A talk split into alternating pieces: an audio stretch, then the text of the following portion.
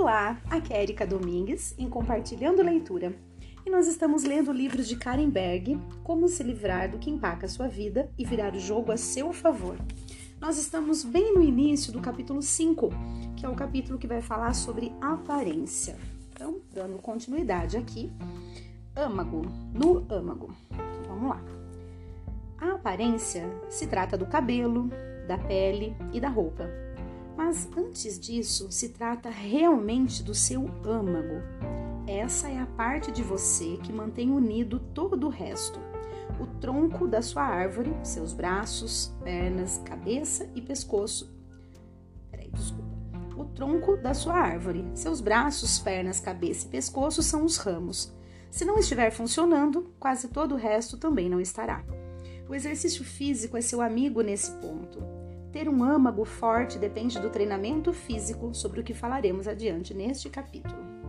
A postura é provavelmente o aspecto mais importante de sua aparência que depende do seu âmago. Muitas pessoas têm uma postura terrível e isso diz muito sobre a capacidade delas de alcançar o sucesso. Quando seus ombros ficam arqueados para frente, você imediatamente transparece insegurança. Não importa quanto você se sinta confiante, sua má postura grita para os outros. Eu não consigo lidar com isso. Eu não posso fazer isso. Por favor, não me notem. Eu sou o pior. Essas não são as mensagens que você quer transmitir para possíveis clientes ou empregadores, ou mesmo para parceiros românticos. Você precisa melhorar a sua postura. Veja como. Eu quero que você fique em frente a um espelho de corpo inteiro. Até recentemente eu não sabia que muitas pessoas não possuem um espelho de corpo inteiro, o que parece loucura para mim. Na verdade, acredito que ver a si mesmo em um espelho de três lados, de modo a poder ver todos os seus ângulos, é a melhor maneira de ver a si mesmo, pois é a forma como os outros vão vê-lo. Mas a maioria das pessoas não tem um quarto em casa para instalar espelhos de três lados. De qualquer forma, enquanto estiver de pé diante desse espelho para poder se ver de lado, quero que você coloque o seu peso um pouco para frente para ficar sobre a planta dos pés, mas deixando os calcanhares firmes no chão para manter a estabilidade. Você saberá se está parado corretamente se pedir a um amigo que o empurre levemente para desequilibrá-lo. Se vacilar, é porque não está equilibrando o seu peso corretamente. Não levante os ombros nem empurre-os para trás. Em vez disso, levante a partir dos ossos do quadril. Você ganhará 2 centímetros de altura se fizer isso. Mantenha os ombros na linha dos quadris e alinhe as orelhas em relação aos ombros. Agora respire profundamente com o ventre para enviar oxigênio ao seu sistema. Eis um bom exercício para desenvolver uma respiração forte. Inspire e segure a respiração por 10 segundos. Em seguida, solte o ar lentamente. Aos poucos, aumente os segundos em que você prende e solta a respiração. Você pode fazer isso enquanto caminha para o trabalho, ou o supermercado, ou a qualquer momento em que estiver com a postura ereta. Uma boa postura não serve apenas para quando estiver de pé. Ao se sentar, procure prender o seu corpo na cadeira, como se você pudesse ficar de pé em um instante. Isso significa sentar mais na beirada da cadeira, sem apoiar seu peso nos ossos do quadril. Mais uma vez, respire profundamente pelo ventre. A respiração que você vai fazer em pé ou sentado tem muitos benefícios. Além de ajudá-lo a manter o corpo de forma correta, ela vai reduzir a sua frequência cardíaca e fazer você se sentir menos ansioso e mais centrado no momento. Consequentemente, você passa, parecerá mais confiante e falará com mais confiança, porque a respiração terá tornado a sua concentração mais aguda. Para outro ponto, modo de andar. Sim, a forma de caminhar é parte de sua aparência e você é julgado por isso o tempo todo. Se você é do sexo masculino, se você do sexo feminino ou masculino, é importante ser gracioso. Eita, vou começar de novo que eu já me perdi toda. Seja você do sexo feminino ou masculino, é importante ser gracioso ao andar. Seja leve sobre os seus pés. Não bata os pés como um cavalo. Caminhe com dignidade e orgulho, como alguém que se leva a sério e se preocupa com a aparência. Ao caminhar, abrace uma dignidade inata Caminhe com propósito, como se estivesse no comando do mundo. Uau! Outro ponto: o que vestir e o que não vestir.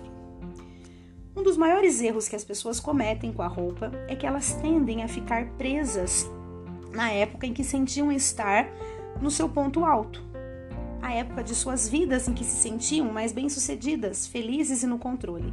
Esse é um grande erro.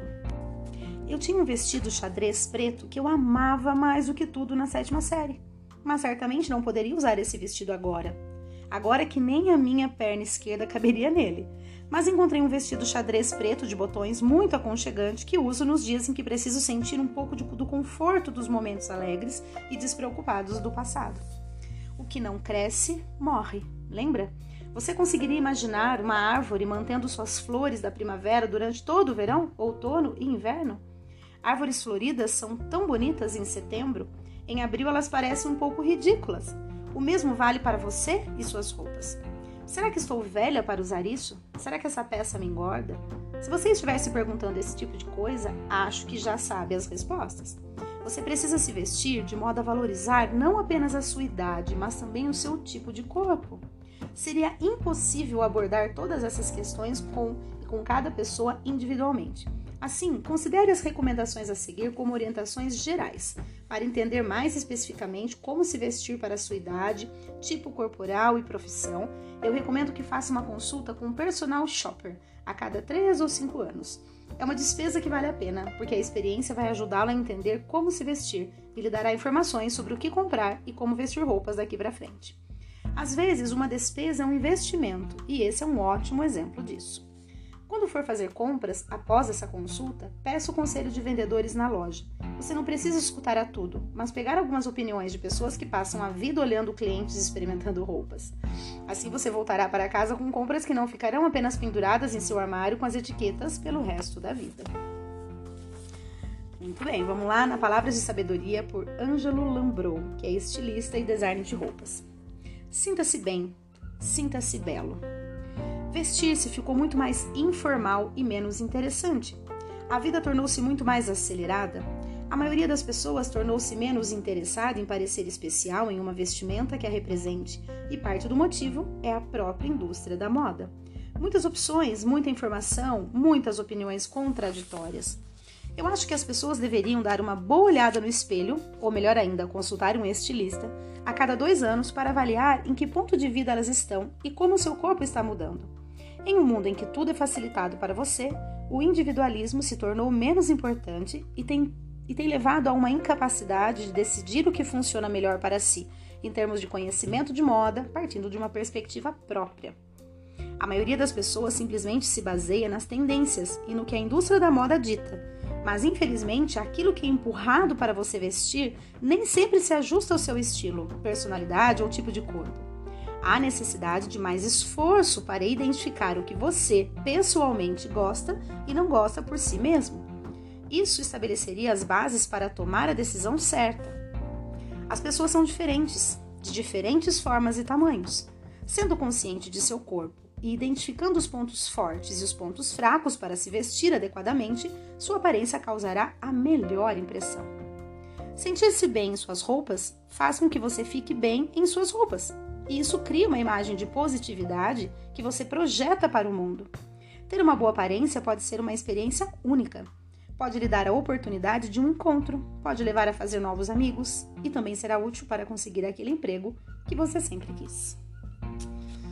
Muito bem, não sei se eu já começo o próximo ponto, que é calçando sapatos, que a gente já tá aí quase nove minutos, eu creio que vai demorar bem mais que três para ler essa parte, então a gente vai passar muito dos 12 que é o máximo que eu tenho chegado. Então, vamos, vamos pensar um pouquinho aqui no que a gente leu. Quando a gente fala de aparência, eu acho que é tudo tão pessoal e tão particular, né? Porque eu acho que a gente precisa primeiro se ater ao que a gente, o que a gente se sente assim tá bem, né?